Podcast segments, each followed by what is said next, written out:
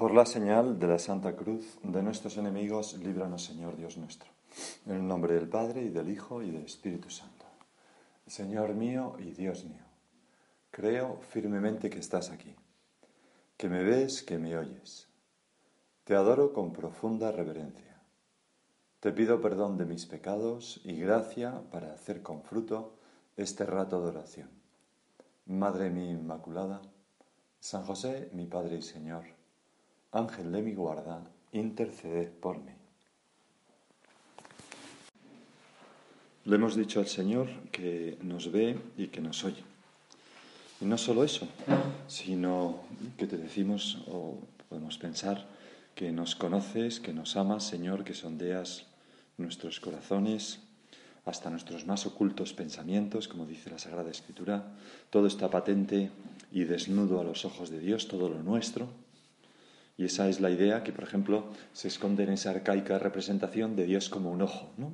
que está en tantas culturas. Dios es mirada, ¿no? Dios ve. Nosotros podemos, ahora al comienzo de nuestra oración, pensar en lo que dice el Salmo 139, que es una oración preciosa. Dice, Señor, tú me sondeas y me conoces. Me conoces cuando me siento o me levanto. De lejos penetras mis pensamientos. Distingues mi camino y mi descanso. Todas mis sendas te son familiares. Para nosotros no, para nosotros no es evidente. Tantas veces no sabemos muy bien qué nos pasa. No ha llegado la palabra a mi lengua y ya, Señor, te la sabes toda. Me estrechas detrás y delante. Me cubres con tu palma. Tanto saber me sobrepasa, es sublime y no lo abarco. Y por eso, Señor, nosotros a veces pues no pretendemos saberlo todo sobre nosotros, pero por eso rezamos, por eso hacemos oración, para mm, pedirte orientación, para que nos ilumines en cómo dar este paso concreto. ¿A dónde iré lejos de tu aliento? ¿A dónde escaparé de tu mirada? Si escalo el cielo, allí estás tú. Si me acuesto en el abismo, allí te encuentro. Si vuelo hasta el margen de la aurora, si emigro hasta el confín del mar, allí me alcanzará tu izquierda, me agarrará tu derecha. Si digo que al menos la tiniebla me encubra, que la luz se haga noche en torno a mí, ni la tiniebla es oscura para ti, la noche es clara como el día, la tiniebla es como luz para ti. Tú has creado mis entrañas, me has tejido en el seno materno. Parece que que estas palabras pues son eh, unas palabras que nos llenan por una parte de esperanza, porque el Señor, que es amor, que nos ama con locura, nos ve así, constantemente. En cualquier momento yo puedo pensar, cerrar los ojos y decir, ahora el Señor me está mirando, pesando mi corazón, consolando, lo que queramos, ¿no? Pero sobre todo me está amando, me está mirando con, ternura y con amor, en cualquier momento. El Papa Benedicto XVI comentaba este salmo de la siguiente manera. Decía, el hombre, orientado hacia el amor, puede hallar en esta presencia que le rodea por todas partes un cobijo por el que clama todo su ser. Ahí puede ver la superación de la soledad que nadie puede eliminar del todo puede encontrar en esa secreta presencia el fundamento de la confianza que le permita vivir. O sea, tenemos que hablar de presencia de Dios. Y aquí me parece que está el punto más importante de lo que podríamos decir, ¿no? que es mm, en la presencia de Dios nosotros encontramos el fundamento de la confianza que nos permite vivir en, esa, en descubrirnos presente como hijos delante de nuestro Padre Dios y muy amados por Él. Porque quien siente una mirada amorosa posada sobre Él, quien se siente amado, pues ya se acepta, se valora, todo viene detrás, ¿no? La autoestima, la no sé qué. Todos tenemos esa experiencia, ¿no? De esas jovencitas enamoradas, que a lo mejor no son demasiado atractivas, pero después de, de que hay un chico tal, pues ya se creen que afortunadamente, ¿no? Porque tienen todas las personas tienen esa belleza, ¿no? Intrínseca. Pero ya, ¡buah! Ya se les han quitado los complejos.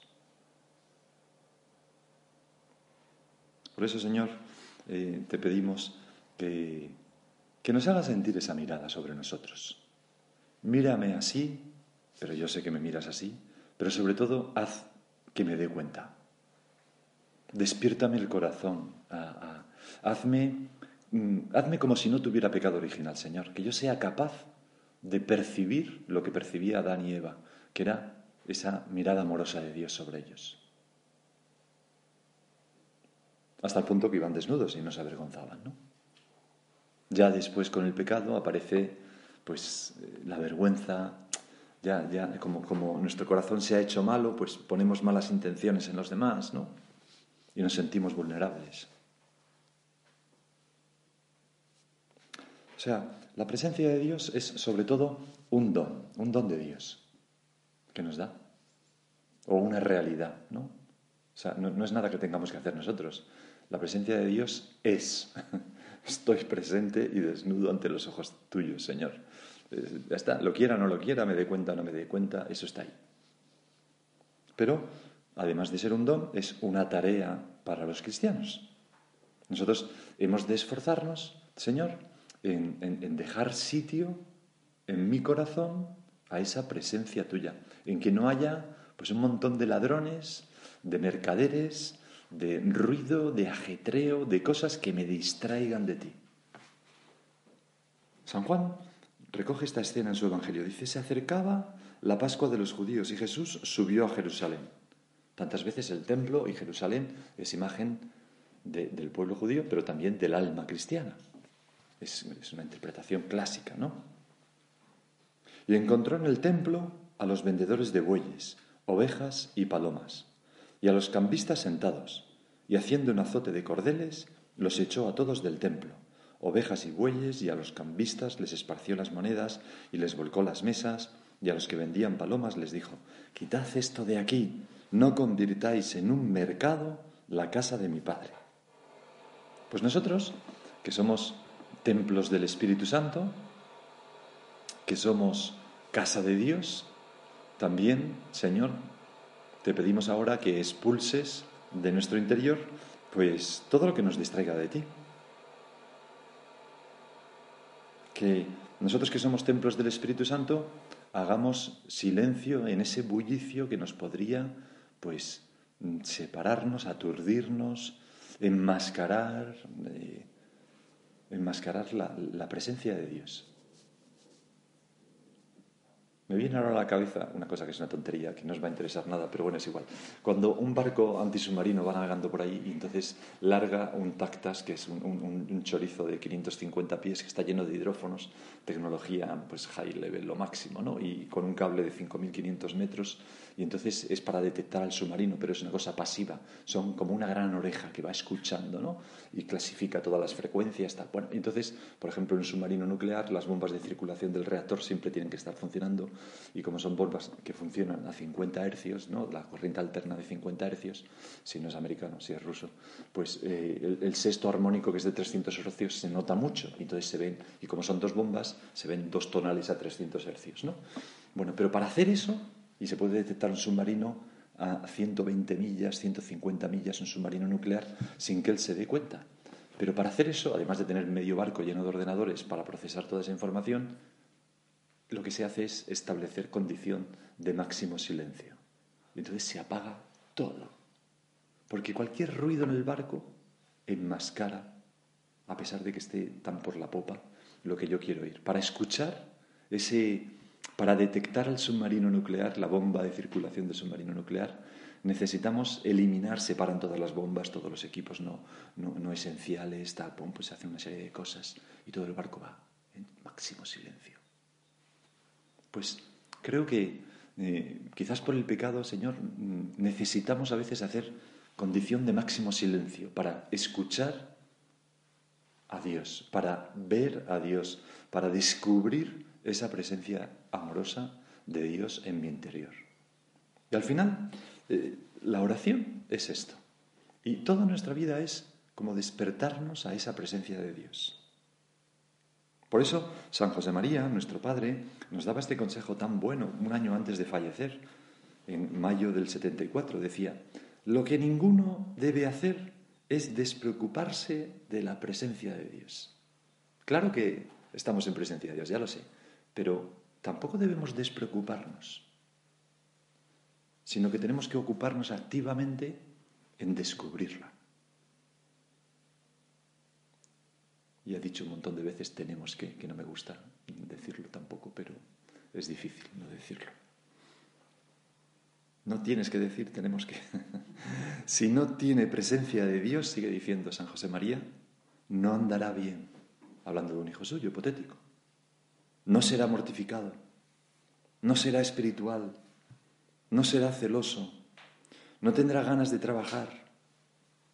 En cambio, después de este esfuerzo, se llega a tener en todos los momentos del día trato y conversación con el Señor.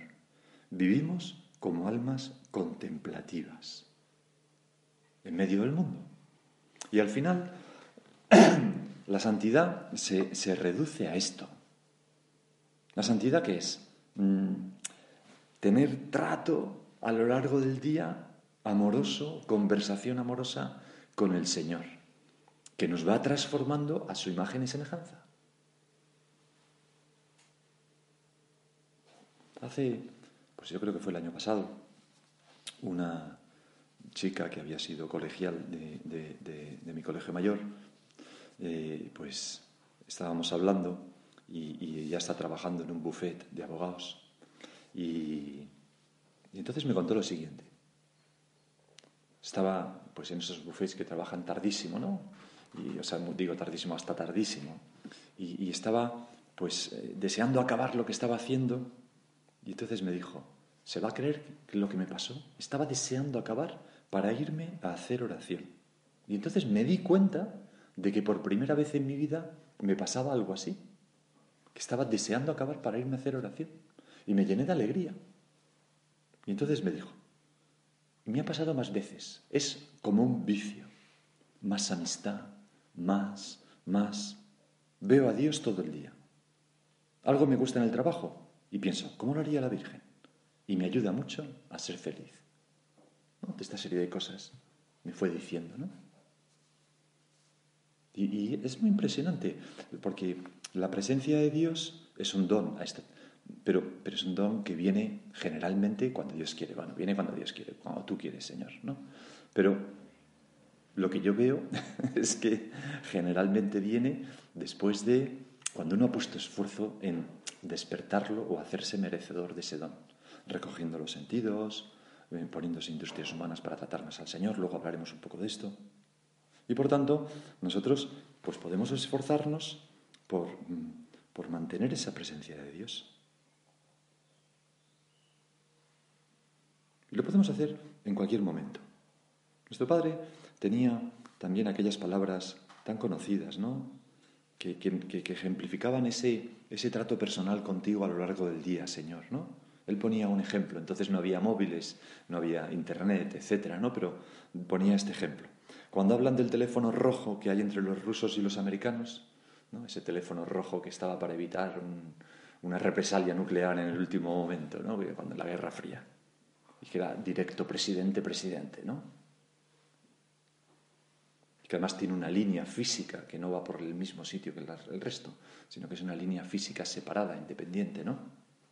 Bueno, pues cuando hablan del teléfono rojo que hay entre los rusos y los americanos, me divierto mucho, porque vosotros y yo tenemos uno de platino. Somos tabernáculos de la Trinidad Beatísima.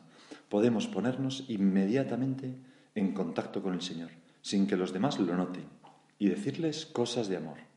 Decirle cosas de amor actos de desagravio, peticiones de ayuda, porque somos flojos. Y eso lo podemos hacer en todo momento, Señor. Es, una gran alegría. ¿no? Ahora estamos haciendo la oración, en un rato de lectura espiritual, durante la Santa Misa, pero al ir por la calle, al ducharme, al trabajar, al hacer deporte, al ver una película, al cualquier momento, al escuchar música, Quitad esto de aquí, no convirtáis en un mercado la casa de mi padre.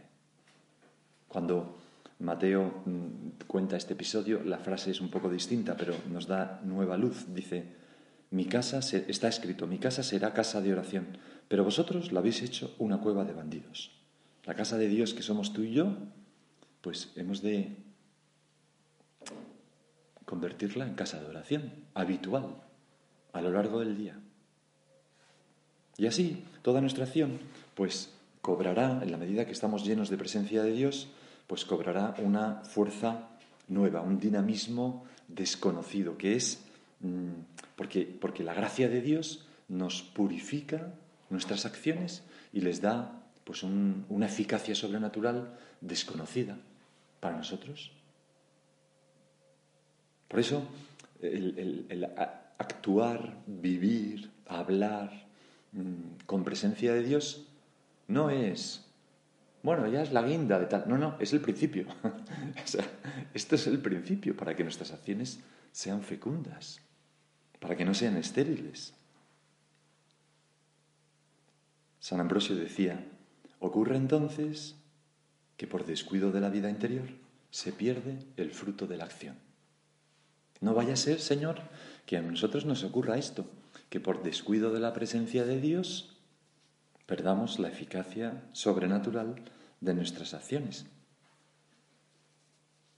Y podemos pensar, pues tantas veces que actúo con precipitación, tantas omisiones, las prisas, ¿no? Que, bueno, es inevitable tener prisas, ¿no? Pero, pero habría que resistirse un poco, ¿no? A, porque la prisa es un inhibidor de la atención, ¿no?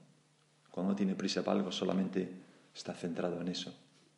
Al menos los hombres, las mujeres quizás sois más capaces de otra cosa, ¿no? Pero y, todo lo demás se borra.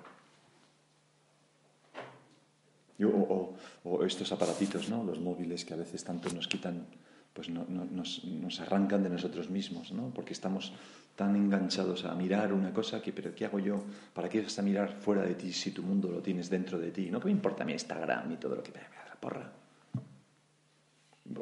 Me importa si me sirve para ir encomendando a esas personas, para decir, mira, pues esto tal, cual, no sé qué. Pero si me, me, arranca el cuajo, si me separa de Dios, si me, si me evita caer en la cuenta de esa presencia de Dios, ¿de qué me sirve? Si es un criterio último. Es bueno lo que me sirve a tener presencia de Dios.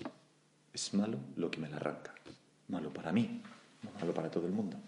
No malo intrínsecamente, lógicamente. Porque hay personas que lo que a uno le arranca la presencia de Dios, al otro se la da. ¿No? Es... Hay gente que le subes a la montaña y. Esto es un rollo. En mala hora me habéis metido aquí y tal, no sé qué vaya, no sé qué, no sé cuánto. Y en cambio hay otros que van. Dios te salve María, llena, rezando, ¿no? Porque, porque le parece fascinante. O sea, que es muy relativo, ¿no? Para... No somos iguales, afortunadamente. Nuestro Padre dice una cosa que, que es muy... Dice, nos sentimos impulsados a meter a Dios en todas las cosas que sin Él nos resultan insípidas. Pero es una frase que también la podemos leer al revés. Es decir, no al revés, sino darle la vuelta, ¿no? Cuando las cosas nos parecen insípidas es porque no hemos metido a Dios en ellas. Y funciona muy bien este pensamiento. Cuando algo eh, es que no, no, le encuentro sentido, es que me falta Dios. Y, y nosotros nos sentimos impulsados a meter en ellas a Dios con la presencia de Dios. Muéstrate a mí, Señor, pues todo es duro cuando se pierde el gusto de ti, decía un alma santa. Muéstrate a mí, Señor, pues todo es duro cuando se pierde el gusto de ti. Por ejemplo, las contradicciones. Puedes pensar, pienso yo también, pues, no sé, cualquier contradicción, un desplante de alguien, un trabajo que sale mal, un dedo que me pillo en la puerta, qué sé yo, ¿no? Un atasco, lo que sea. ¿Cómo lo recibo? ¿Bien? ¿Con presencia de Dios? ¿O me quitan la paz? ¿Por qué me quitan la paz? Pues porque no tengo presencia de Dios. Cuando los cristianos lo pasamos mal, decían San José María en Vía Crucis, es porque no damos a esta vida todo su sentido divino. Donde la mano siente el pinchazo de las espinas, los ojos descubren un ramo de rosas espléndidas llenas de aroma. Pues Señor, tú que nos ves desde el sagrario y nos conoces bien, ¿no? A nosotros que nos pasa tantas veces estos, que no sabemos aprovechar las oportunidades que nos pones para vencernos, para verte detrás de una crucecilla. Danos, concédenos el don de una presencia de Dios más intensa, que hace mm, fácil lo difícil y lo que es fácil facilísimo, como decía don Álvaro en una ocasión. Aquello que me parece difícil, no, tengo que cambiar las circunstancias, ni tengo que conseguir que sea más fácil. No, no, no. Lo que tienes que cambiarte es a ti, bueno, y yo a mí. Eh, despertarnos a la presencia de Dios y entonces se hace todo fácil.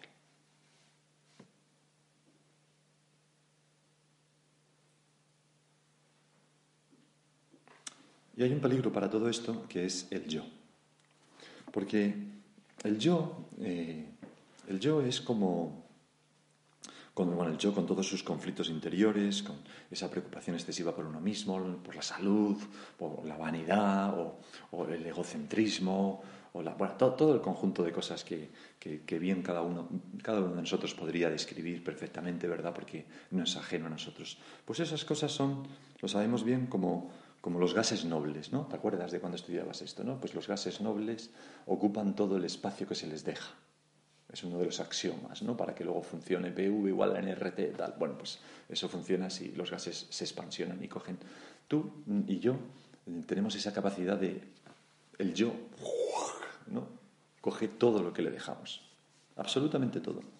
Nunca hay suficiente espacio para el yo. Siempre es capaz de ir a más.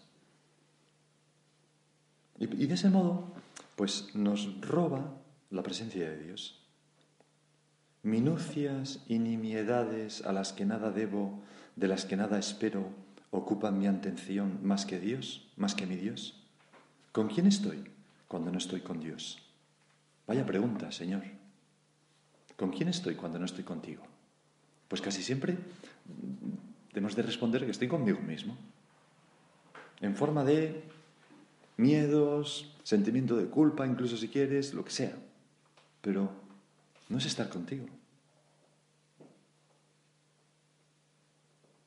Por eso, ayúdanos a saltar el parapeto de nuestro egoísmo, ayúdanos a, pasar por encima de eso, a que no me centre en el yo para nada, ni siquiera para lamentarme, ni siquiera para eso.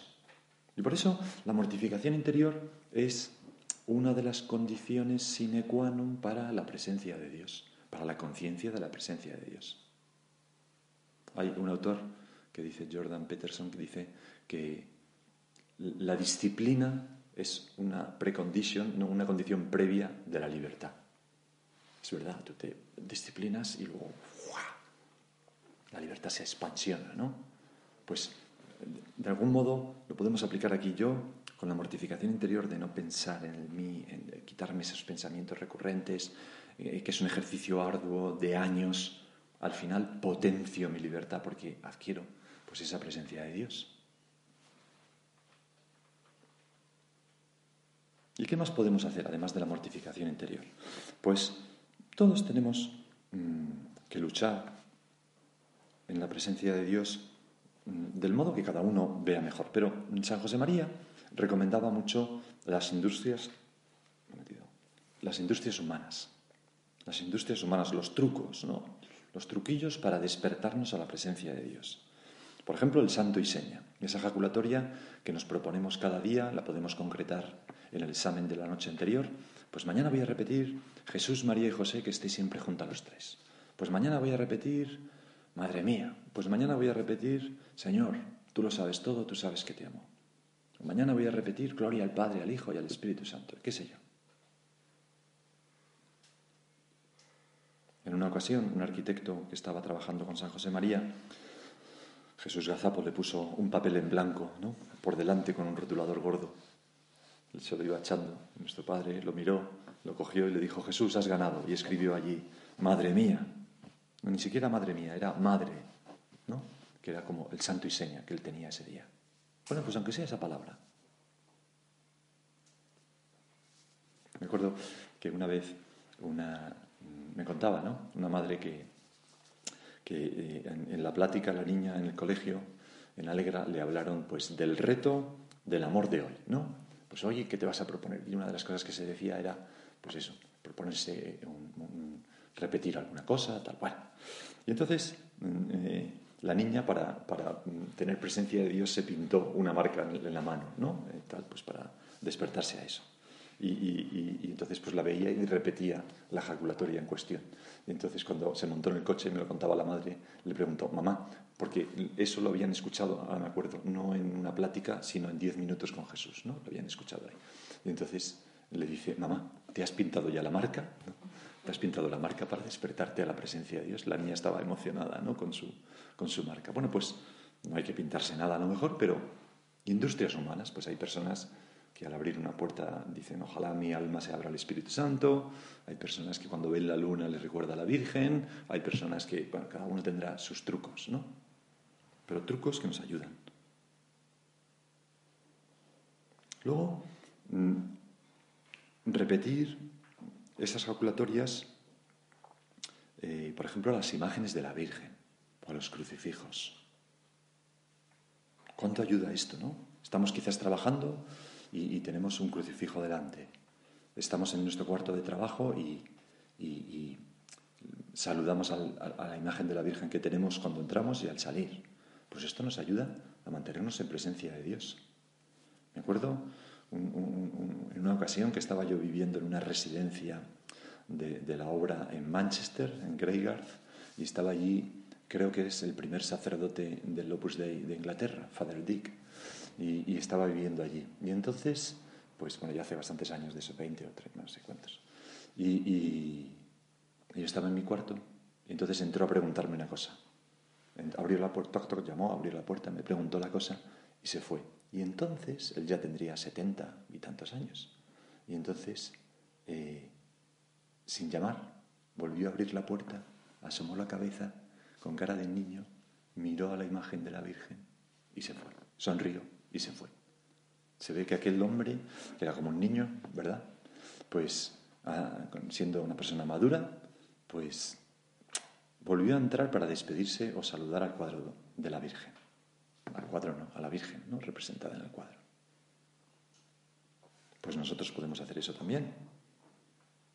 Luego, todas esas calculatorias, nuestro Padre, eh, lo leíamos hace poco en el tomo de meditaciones, leíamos esto, no se puede llegar a tener vida interior si no se pasan varios años con la preocupación de hacer muchos actos de amor de Dios. A veces la gente joven, ¿no? Te viene, es que yo me encantaría tener esa presencia de Dios, tal. Bueno, chiquilla, pero si te has convertido hace tres meses, ¿no? Eh, ejercítate, pero paciencia. No se pueden tener, llegar a tener mucha vida interior si no se pasan varios años con la preocupación de hacer muchos actos de amor de Dios y tantas mortificaciones y jaculatorias. Y para esto, como yo decía a los primeros hermanos vuestros, es un buen medio consagrar cada día de la semana a una devoción sólida. Pues ¿cómo ayuda el cada día de la semana intentar tratar más, pues eso, el domingo a la Santísima Trinidad, el lunes a las almas del purgatorio, el martes al ángel custodio y a los ángeles en general, el miércoles a San José, jueves a Jesús presente en la Eucaristía, siempre lo hacemos, pero más aún el jueves, el viernes, pues los actos de contrición, Jesús en su pasión, el sábado la Virgen, y volvemos a empezar la semana. y las calculatorias van pues por esa devoción. Hay gente que le sirve, gente que no, gente que lo acepta igual, ¿no?